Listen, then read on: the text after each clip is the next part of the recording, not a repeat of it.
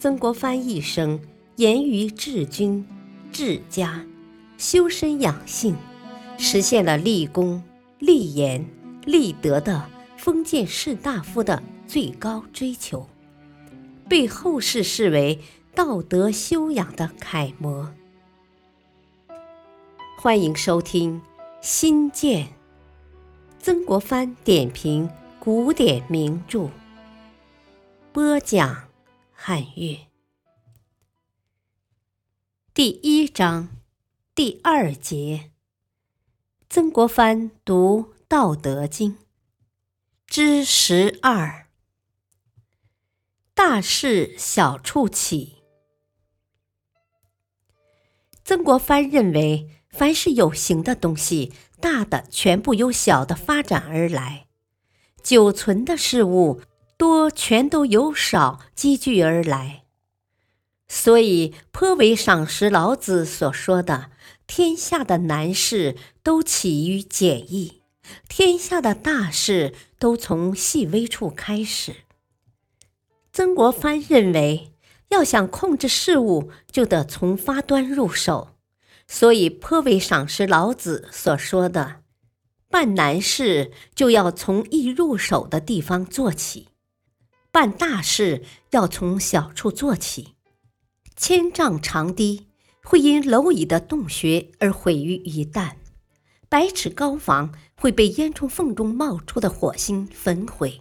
白龟修大堤，注意堵塞蝼蚁洞穴。”老年人为防火，用泥堵塞烟囱的缝隙，因此白龟没遇到水灾，老年人不会遭受火难。这都是小心的对待容易的事，进而避开了难事；认真的填塞微小的漏洞，进而避免了大祸。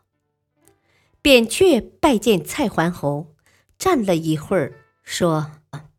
君主的病在表皮里，不治就会加深呢。蔡桓侯说：“啊，寡人没有病。”扁鹊走了出去。蔡桓侯说：“啊，行医的人专喜欢给没病的人治病，以此来炫耀自己医术高明。”过了十天，扁鹊又来拜见，说。君主的病已经到了肌肤了，不治还会加深的。蔡桓侯还是不理，扁鹊只好走了。蔡桓侯更不高兴了。过了十天，扁鹊再次来拜见，说：“啊，君主的病在肠胃，不治会越来越重。”蔡桓侯不屑一顾的把头扭向一边，扁鹊只好告辞。蔡桓侯十分不高兴。又过了十天，扁鹊看见了蔡桓侯，转身就跑。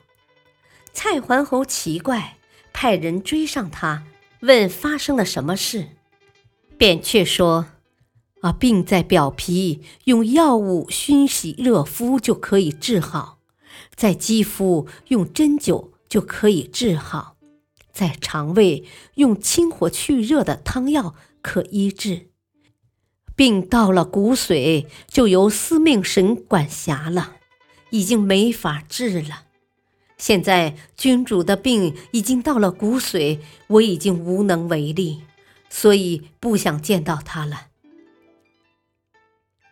过了五天。蔡桓侯身体疼痛难忍，派人去找扁鹊，他已经逃到秦国去了。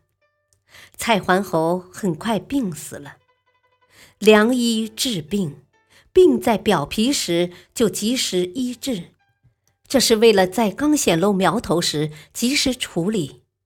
事情的祸福也有开端，所以圣人总是尽可能早的予以处理。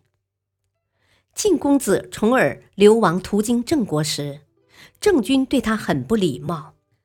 郑大夫舒詹劝谏说：“啊，这是位德才兼备的公子，君主厚待他，可以积下恩德。”郑军不听从，舒詹又劝谏说：“如不厚待，就应该杀掉，免得留下后患。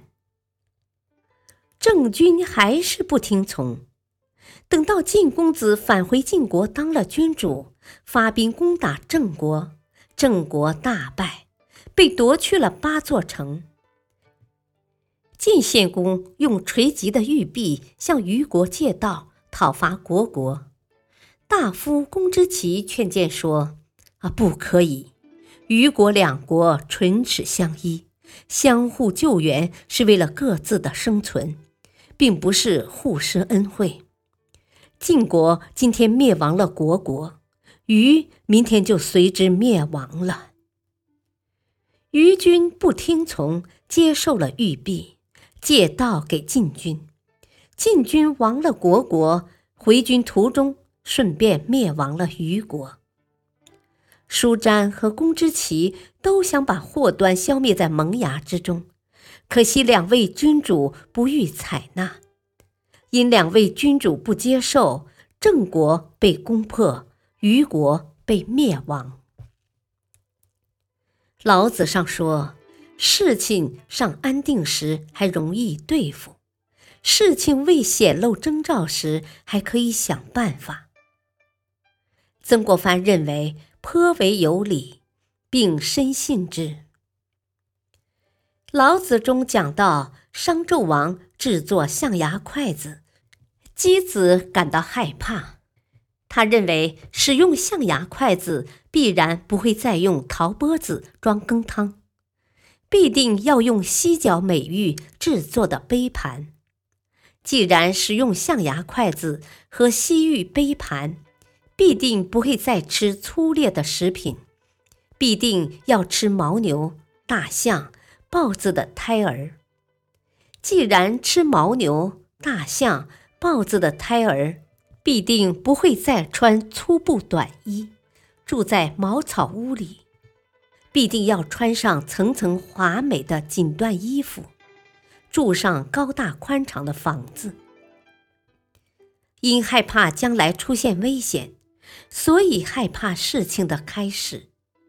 过了五年，商纣王设置肉林，设炮烙刑具，登上酒糟堆积成的小山，深临盛酒的池子，终于导致国家灭亡。